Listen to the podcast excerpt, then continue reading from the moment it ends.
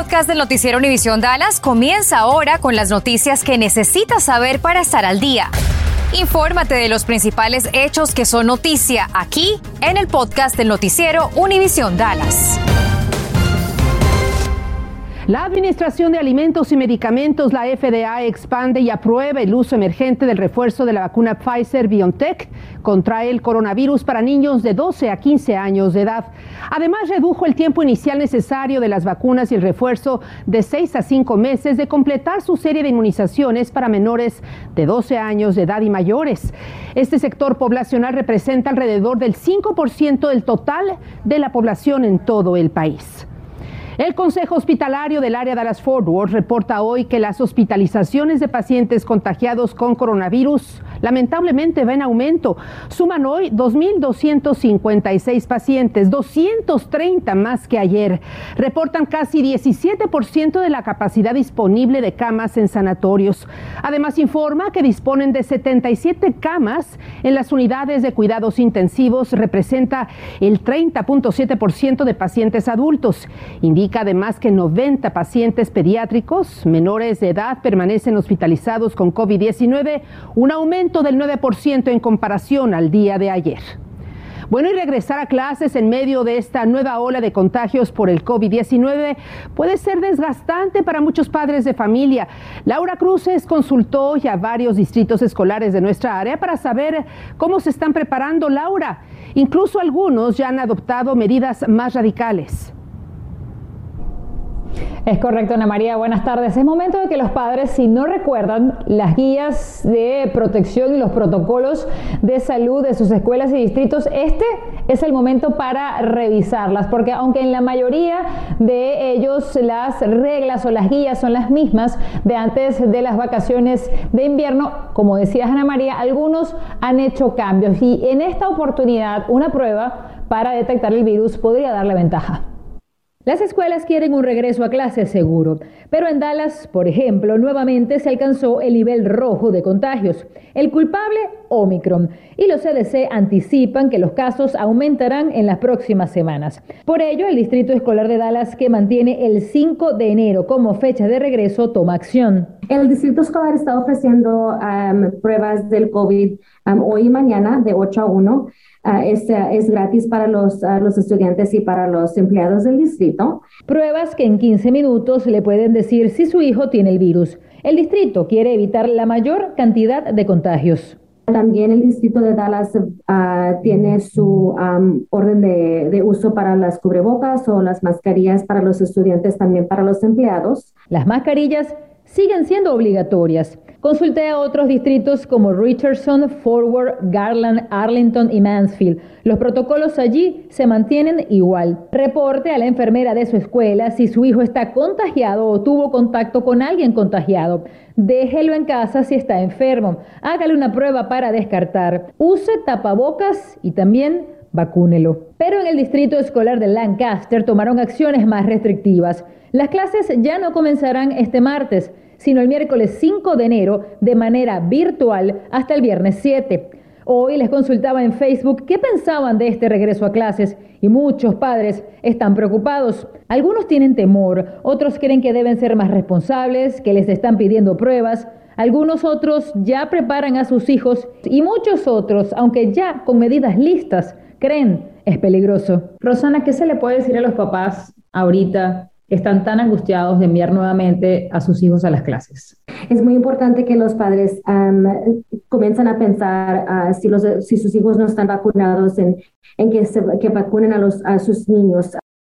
Si sus hijos van al distrito escolar de Dallas mañana, hay otra oportunidad para que se hagan una prueba gratuita y así descartar contagio. La dirección y el lugar lo ven en pantalla, es desde las 8 de la mañana hasta la 1 de la tarde en ese centro de servicio que queda en el Boulevard Bottom John. Así que no pierda esta oportunidad, Ana María.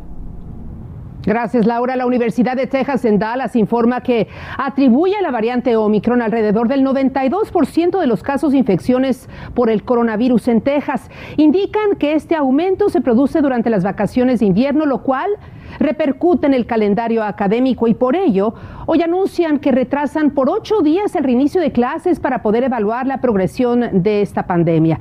El primer día de clases será el próximo 18 de enero en lugar del 10 de este mes. Aseguran que esto dará a profesores, personal y alumnos un poco más de tiempo para prepararse ante posibles ajustes sobre las modalidades de instrucción académica. UT Dallas indica que por lo pronto y hasta nuevo aviso no habrá cambios a las modalidades de estudio. Pendientes, por favor. El Hospital Texas Health es otro sanatorio que anuncia cambios para sus visitantes debido al aumento de contagios por la variante Omicron del coronavirus. Para pacientes que no padecen COVID-19 o coronavirus, incluidas mujeres que acaban de dar a luz, pueden tener hasta dos visitas por día, pero no juntas. Asimismo, indicaron que continuarán requiriendo a empleados, médicos, personal, pacientes y visitantes que porten el cubrebocas dentro de sus instalaciones, a pesar de que la persona o el visitante o el personal esté totalmente vacunado. La cárcel del condado Dallas informa que por lo pronto autoriza visitas en persona para las siguientes locaciones de la Torre Norte.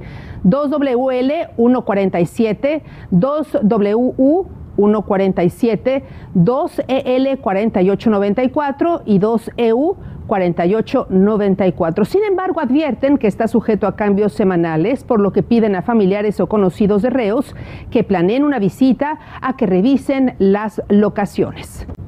Estás escuchando el podcast del noticiero Univisión Dallas.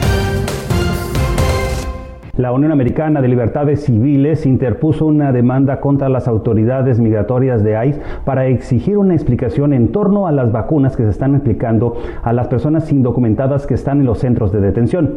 Pablo Gato nos tiene el reporte.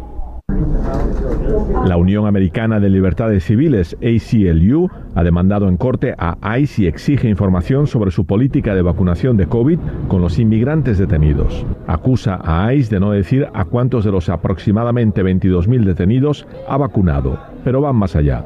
Hemos escuchado reportes de gente rogando por jabón, mascarillas y las protecciones más básicas. La respuesta ha sido la fuerza bruta, como gas lacrimógeno, confinamiento en solitario y represalias por hablar sobre esas condiciones, declaró ACLU. Sus quejas son un eco de lo que han dicho muchos activistas durante meses y ahora pueden ser que estén ellos expuestos y puedan sufrir por el COVID. Ah, en una visita que tuvimos recientemente a un centro de detención, realmente no notamos ninguna medida de seguridad para prevenir a, a, los, a que se contagien más niños y eso realmente nos preocupó demasiado. ACLU afirma que los detenidos no vacunados y con condiciones médicas previas están más expuestos al altamente contagioso Omicron. Las estadísticas de ICE indican que 31.000 inmigrantes dieron positivo por COVID en sus centros de detención. De ellos, nueve murieron. Los demandantes indican que uno de los problemas es que la mayoría de los detenidos de ICE están en centros privados que no tienen la obligación de informar al público sobre lo que hacen. Algunos activistas han calificado las cárceles privadas de inhumanas. He hablado con bastantes inmigrantes que han pasado por las cárceles, que han hablado de la falta de comida, de la falta de servicio de salud y de la falta de respeto que merece cualquier ser humano. Las vacunas están disponibles para los que las pidan, declaró ICE. Agrega que se hace la prueba a los nuevos detenidos y que los que salen positivos son puestos en aislamiento, así como los de alto riesgo. Sin embargo, no aclara a qué tanto por ciento del total de inmigrantes ha vacunado. Solo indica que se ha dado la tercera dosis a 512 personas. Hay 22.000 inmigrantes detenidos por ICE. Pablo Gato, Univisión. Y de regreso a nuestra área, esta mañana se desató un incendio en una casa vacía en la ciudad de Dallas. De acuerdo a los bomberos, el fuego comenzó en la sala que está en la parte trasera de la vivienda sin que hasta el momento se sepan las causas. Alrededor de las 11.30 de la mañana fue reportado el incendio en la calle 3100 de Walnut Hill Lane. El incendio provocó el colapso parcial del techo, pero de acuerdo a las autoridades no hubo víctimas. Y hablando de incendios, anoche un posible cortocircuito podría haber sido la causa del incendio que dejó sin hogar a una familia de tres personas en la ciudad de Dallas. De acuerdo a las autoridades, fue alrededor de las 10.20 de la noche y unidades de bomberos y rescate llegaron al 3020 de la calle Morgan Drive al sur de la ciudad de Dallas. Cuando los bomberos llegaron a la casa de un solo piso, observaron fuego proveniente del techo y los investigadores determinaron que el incendio fue accidental como resultado probable, como le decía al principio, de un cortocircuito no especificado que sucedió o que inició en el ático y tampoco se reportaron heridos. Bueno, las personas que fueron elegibles para el tercer cheque de estímulo tributario por hijos que deben, eh, deben de estar muy, pero muy atentos a su correo porque el IRS le está enviando un par de cartas en donde usted tendrá que presentarlas a la hora de que vaya a hacer sus impuestos. Estas cartas, dice el IRS, le van a llegar antes de que termine este mes de enero. El American Plan Rescue, aprobado en marzo del 2021, permitió a la mayoría de los contribuyentes recibir un pago directo de hasta 1.400 dólares cada uno, más 1.400 dólares para sus dependientes. También aumentó el crédito fiscal anual por hijos a 3.600 dólares para niños menores de 6 años y de 3.000 para niños de 6 a 17 años de edad. El crédito fiscal por hijos también se puso a disposición como anticipo mediante los pagos mensuales. Recuerde esto, incluirlo en su declaración anual. Bueno, ya un mes de que se cumpla esta devastadora situación que llevó a muchas personas a tener inmenso frío durante el llamado eh, la tormenta invernal de febrero pasado. Bueno, el Departamento de Salud de Texas publicó un informe final en el que da cifras definitivas respecto al número de personas que fallecieron debido al intenso frío y también a factores que fueron relacionados. Mire, el número de fallecidos resultó ser más alto. Hubo 246 personas que perdieron la vida, 36 más respecto al informe anterior. De ahí, 244 eran residentes de Texas y 15 vivían en otros estados o bien en otros países. De esas cifras, el condado de Dallas ocupó el tercer lugar con más muertes en el estado. Fueron 22 en el condado de Dallas. La principal causa de muerte fue por frío extremo, por hipotermia y congelación. Y otras causas fueron por enfermedades preexistentes, interrupción de tratamientos por falta de energía y también por accidentes. Qué gusto saludarlos. Esto es lo más importante al momento de la información de contacto deportivo en este el primer lunes del 2022. Cierre de la fecha 19 en la liga en la cancha del Madrigal. Villarreal enfrentó a Levante imponiendo contundentemente su condición de local al ganar por 5 a 0 con anotaciones de Boulayet y Pau Torres, doblete de Gerald Moreno y dicen que no hay quinto malo. Manu Triguero selló el marcador, así el submarino amarillo es octavo con 28 puntos. Levante sigue hundido en el último puesto con 8.